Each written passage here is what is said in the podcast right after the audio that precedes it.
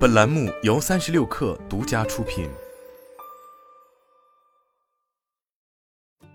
本文来自《哈佛商业评论》。所有大型组织都有诚信漏洞，这些危险区域中被视为合理的行为，已经偏离了领导者设定的规范。攻击性语言、过于激进的销售行为或利益冲突等危险可能被忽视，甚至被默许。这种漏洞不仅危及公司声誉，还会带来监管和责任风险。很多公司领导者只能在问题演变成危机，并面临政府干预或诉讼之后，才意识到诚信漏洞的严重性。董事会成员往往被打个措手不及。纳闷为何我们没早些发现问题，或难道我们不知道自己的弱点在哪里以及问题有多严重了吗？合规和道德计划本应是预防此类危机的关键，但项目管理者总在弥补过错，而非在问题扩大和蔓延前就战略性的根除问题。但幸运的是，公司领导者可通过建立日常数据收集系统，提前发现并消除风险。出现诚信缺失的原因有以下几个。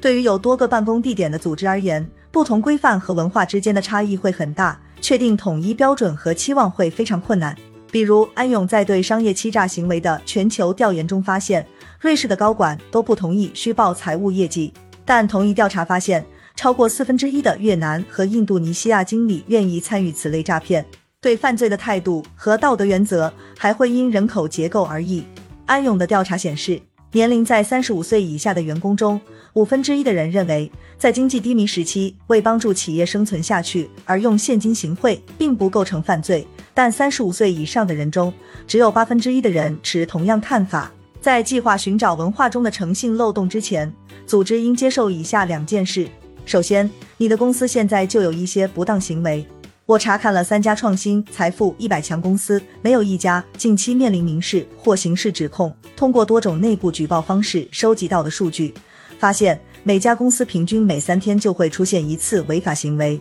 比如贿赂或金融欺诈，并可能因此遭到监管处罚。虽然这三家公司因规模庞大，频频遇到多种问题，但也拥有我见到过的最稳健有效的控制系统之一。这些公司的违法事件比新闻报道的要小得多。但这也说明，即便是在合规制度上投入巨资的公司，其内部也会有一些渎职行为。其次，大量不当行为不会被内部举报，公司领导者通过传统渠道了解到的违规行为，可能仅仅是冰山一角，而这应当引起领导者的警惕。尽管有些律师认为，公司不应主动查出不当行为，因为这些违规操作可能变成对公司不利的明证，但无知是福，并非可持续的经营方式。在这个时代。如果员工认为领导曾忽视问题所在，就可能直接通过媒体或监管机构提出指控，这种可能性会越来越大。因此，任由诚信漏洞无限扩大是极其不明智的选择。如果你承认组织中存在诚信缺失的问题，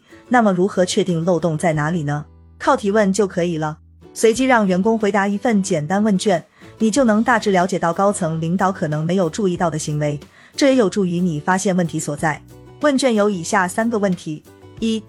在过去一个季度中，你是否发现以下情况？请选择所有适用的选项：零利益冲突，零性骚扰，零贿赂或不正当礼物，零会计违规，零违反反垄断法的行为，零盗窃。公司需要问询的不当行为种类会随着商业模式和面临风险的变化而不同，但上述问题包含了最可能出现问题领域的案例。不同组织以及其内部分组对这部分调查的反应会有很大差异。我曾看到有些公司中只有不到百分之零点五的员工称观察到某些类型的可疑行为，而在其他公司的地理区域和职能分组中，这一数字可达百分之十或更高。在分析调查数据时，你要专注于寻找诚信问题，而非严格意义上的违法行为。举例来说，某高管可能经常说一些在法律上不构成性骚扰的话。但仍会让员工感到很不舒服，或者某员工可能认为自己亲眼看到了一笔违反美国反海外腐败法的支付款项，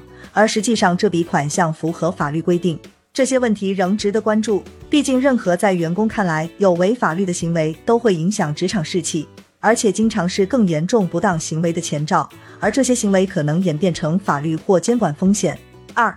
如果你观察到可疑行为，你会举报吗？请对以下所有选项都回答是或否：利益冲突、性骚扰、贿赂或不正当礼物、会计违规、违反反垄断法的行为、盗窃。领导者，特别是关注法律的高管，有时会错误的以为公司贯彻的行为准则能够要求员工举报自己看到的所有违规行为，但事实上，对很多员工来说，自己只是在例行公事。对第二个问题的回答，往往说明了行为准则和实际表现之间的差距。盖特纳咨询公司常受托调查公司员工对组织文化的看法，发现不同类型违规行为的举报率相差很大。员工最可能举报盗窃公司财产或会计违规，百分之四十六的人发现盗窃案后会举报，百分之四十一的人发现会计欺诈案后选择举报。然而，其他案件的举报率则低得多，比如不正当礼物的举报率只有百分之二十七，而利益冲突为百分之三十四。值得注意的是，盖特纳的数据显示，所有违规行为，不论是人力销售还是监管方面的违规，平均举报率都低于百分之五十三。你在第二个问题的答案栏写道：“你没有举报可疑行为，为什么不举报？利益冲突、性骚扰、贿赂或不正当礼物、会计违规、违反反垄断法的行为、盗窃。员工不举报不当行为的可能原因很多，他们可能害怕报复，不愿牵涉其中，因为案件涉及朋友而感到矛盾，或担心曝光不当行为会影响公司目标或财务表现。害怕报复的情况最普遍。”而公司内部所做调查中，百分之十到百分之三十的员工将其列为主要担忧的问题。举报的阻碍多是体制问题，这要求对员工担忧的原因有一定了解。其他阻碍，比如不愿牵涉其中，说明举报流程本身复杂且低效。努力减少这种担忧的公司，可提高举报率。金百利的领导者在内部预实验中。找到曾匿名举报诚信问题的员工，询问他们是否觉得举报流程是公平的，以及是否会向同事推荐。值得注意的是，合规高管没有问举报问题的员工是否同意调查结果，相反，他们强调的目标是改进流程，确保员工知道自己的意见得到组织的重视和尊重。金百利还基于反馈，改进举报流程的员工沟通和培训方式。要得到以上三个问题的回答，组织可发给员工一份简单的听诊调查，或将调查融入日常合规培训中。重要的是，数据收集应匿名进行，也就是说，举报者不必透露姓名或身份，可以直言不讳，从数据中获得洞见。这一简单调查收集的数据给了我们三种洞见：聚焦哪里，确定诚信漏洞出现的具体位置极其重要。通过分析这些领域中违规行为的数据。公司可以找到产生不当行为的原因，并制定解决相应问题的策略，比如重新设计激励机制、创建新管控系统或开展培训等。在查找漏洞方面，HR 不能一劳永逸，必须持续调查，才能揪出坏家伙，并将他们和守法员工区分开来。违规行为往往出现在那些最敬业、最成功的员工身上，这些人甚至可能特别容易就做出某些不当行为。比如业绩出色的销售人员，如果在季度末还未能按时完成预算，在销售账目上做手脚的动力会更大。这就是为何数据收集应当全年在不同员工群体中间定期进行。理想情况下，每季度都对一组随机抽选的员工进行调查，让员工表达担忧的更加方式。显然，不同国家、办公室甚至不同团队的规范都大不相同，而要弄清不同规范之间的区别以及应对策略。也是一大挑战。某大型消费品公司通过上述调查方式，很好的应对了这一挑战。公司从员工调查结果中了解到，如果一个国家的公民害怕受到专制政府的监控和报复，